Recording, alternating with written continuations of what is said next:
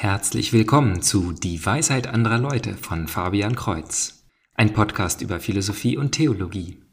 In Episode 47 geht es wieder mal um das Fasten.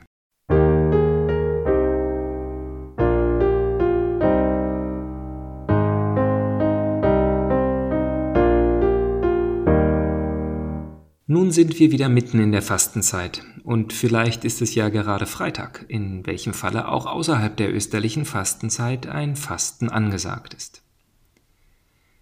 Ich würde nicht so weit gehen zu sagen, das Fasten wäre uns heutzutage fremd geworden. Viele Religionen haben eine Art Fastenordnung, so wie der Islam, die Bahai und die Hindu. Die Protestanten sind sich hier etwas uneins, da die Reformatoren natürlich lautstark gegen das Fasten gepredigt haben. Inzwischen heißt es auf den Seiten der Evangelischen Kirche Deutschlands, dass Christinnen und Christen das Fasten neu für sich entdecken. Das Fasten wird also nicht wie andere Lehren der Kirche rundweg abgelehnt. Aber ich glaube auch viele Katholiken sehen es so eher wie die Lutheraner, Fasten ist irgendwie verdächtig, weil alle es im Mittelalter völlig falsch gemacht haben. Aber freiwillig ist es in Ordnung, also dann, wenn man selber einen Nutzen für sich darin findet. Ich finde das eine etwas seltsame Definition von freiwillig. So, als würde mein Schwiegervater freiwillig auf fettreiches Essen verzichten. Und nur wenn er es freiwillig tut, hilft es ihm, den Cholesterinspiegel zu senken. Wenn man dann zur Abwechslung die Bibel liest, sieht man, dass die Menschen dort nicht vor allem freiwillig gefastet haben, weil sie sonst zu dick geworden wären. Sie haben nicht auf kandierte Datteln verzichtet, weil sie das näher an Gott gebracht hätte. Es wird zwar viel erklärt, was falsches Fasten ist, aber keinmal wird gesagt, dass man es nur dann tun soll, wenn man sich danach fühlt. Und wir haben in der Bibel das Konzept von öffentlichem Fasten. Darüber habe ich in Episode 10 letztes Jahr zu Aschermittwoch geredet. Ich möchte heute über die Entwicklung von meinem Verständnis für das Fasten sprechen. Und wie bei so vielen Themen bin ich immer hin und her geschwungen zwischen Für- und Widerargumenten, bis ich im großen katholischen sowohl als auch den Platz von beiden Seiten akzeptiert habe. Punkt 1 habe ich bereits beschrieben. Das Fasten als rein freiwillig zu bezeichnen, zieht nicht in Betracht, dass darin echte Selbstüberwindung sein sollte. Und nicht nur Überwindung des Körpers, sondern auch des Willens. Es sei denn, man hat die Erbsünde bereits überwunden und seinen eigenen Willen perfekt an den Willen Gottes angepasst. Dann muss man das nicht. Das hat mit dem unbeliebten Begriff Gehorsam zu tun. Doch wie unbeliebt es auch sein mag, eine Umkehr zu Gott ist kaum möglich ohne Gehorsam etwas gegenüber, das außerhalb von unserem Willen steht. Auf der anderen Seite ist die Kritik, dass das Fasten kein reiner Zwangsakt einer weltlichen Autorität gegenüber sein darf, ziemlich offensichtlich. Ich glaube nicht, dass kirchliche Autorität hier jemals ein echtes Problem gewesen ist. Doch wie so eine Regel sich falsch in uns verhärten kann, sieht man in dem Film Chocolat in dem der verbissene Bürgermeister einer puritanen Kleinstadt den Kampf gegen die Schokoladenfrau verliert, weil er schon am Kar-Samstag der Versuchung nicht länger widerstehen kann und sich den Bauch in ihrem Schaufenster vollschlägt.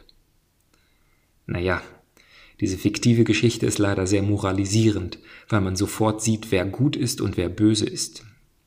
Und kaum einer assoziiert sich wahrscheinlich mit dem Bürgermeister, der fastet. Doch Wagen wir es doch einmal, uns in diese offensichtlich fehlgeleitete Person zu versetzen. Fragen wir uns erst einmal, wovon wir fasten und warum und was er falsch macht. Die Schokolade in dem Film und im Fasten vieler Christen, vor allem Kindern heute, steht für sinnliche Genüsse. Dummerweise ist Schokolade in vielerlei Hinsicht ungeeignet. Nicht nur ist sie für unsere Ernährung völlig überflüssig, ja sogar schädlich für den Energiehaushalt und die Zähne. Auch ihre unfaire Herkunft, noch immer so oft aus Kindersklavenarbeit, sind überwältigend gute Gründe, sowieso weniger Schokolade zu essen. Der Verzicht im Fasten sollte aber bedeuten, dass man auf etwas legitim Gutes verzichtet. Von Sünden zu fasten ist eine höchst problematische Sache. Denn wenn man das tut, dann feiert man Christi Auferstehung am Ostersonntag wortwörtlich damit, dass man endlich wieder sündigen kann. Doch möchte ich es nicht, wie viele andere, ganz verdammen. Ich persönlich habe es durch den Zwang des Fastens geschafft, eine Abhängigkeit zu besiegen. Also ist es nicht völlig abwegig von Sünden wie Tratschen, Geiz oder sexueller Unzucht zu fasten, solange das Endziel ist, es ganz aufzugeben. Doch zurück zum eigentlichen Fasten von sinnlichen Genüssen. Das Vorbild der Heiligen, die Beschreibungen im Alten Testament sowie Jesu Fasten in der Wüste sind deutlich krasser, als etwas Fleisch oder sowieso überflüssige Süßigkeiten aufzugeben. Auf Schokolade zu verzichten ist ein guter Anfang für Kinder, doch sollten wir in unserer Entwicklung dort nicht stehen bleiben. An dieser Stelle möchte ich auf Exodus 90 verweisen, ein strenges Fastenprogramm für Männer aus Amerika. Der Verweis auf ein Gespräch zwischen Matt Fratt und dem Gründer von Exodus 90 steht in der Beschreibung. Sie erklären auch sehr gut, was Fasten nicht ist und geben Hinweise, wie man für sich das richtige Thema finden kann. Viele haben bemerkt, dass wenn sie ihre Gewohnheiten und Gemütlichkeiten aufbrechen, ihr Geist unruhig wird weil er nach Befriedigung sucht. Vielleicht bemerkt man an der Schwere der Entzugserscheinungen, dass eine Abhängigkeit tiefer ist, als man sich denkt. Aber selbst wenn nicht, dies ist der Zeitpunkt, zu dem man viel ändern und viel lernen kann. Und diese Lektionen kann ich hier mit Worten nicht zusammenfassen. Deshalb empfehle ich dieses Jahr, vielleicht etwas zu spät, ruhig mal ein spürbar großes Stück legitimer Gemütlichkeit aufzugeben. Jesus hat die 40 Tage in der Wüste ja nicht nur von Überflüssigem gefastet. Zusammenfassend. Unser Wille sollte nicht bestimmend sein, denn auch er muss überkommen werden. Unser Verstand ist oft im Bund mit dem Willen und schützt bei beliebten Themen Ignoranz vor. Erst das Fasten selber bringt uns die Erfahrung und vielleicht die Zeit zum Forschen, Gründe für das Fasten zu finden. Und bis dahin und immer hilft uns der Glaube an Christus und seine Kirche, also Gehorsam, mit Selbstvertrauen zu fasten, selbst wenn wir es nicht ganz verstehen. Damit habe ich nur einen Bruchteil des Fastens, eigentlich nur ein oder zwei Aspekte ansprechen können. Die weiteren Schritte muss ich auf eine andere Episode verschieben, vielleicht auf nächstes Jahr oder die Adventszeit.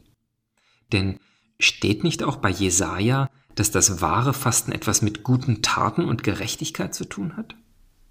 Ja, ich habe das nicht vergessen. Aber ich möchte hier nur schnell sagen, dass es weder meine Absicht heute noch Jesajas Absicht war, das Fasten auf einen einzigen Aspekt zu reduzieren. Für die Umkehr zu Gott sind körperliche Selbstüberwindung und Gehorsam essentielle Werkzeuge, jedenfalls für Sünder wie mich. Also bis zum nächsten Mal, Gottes Segen.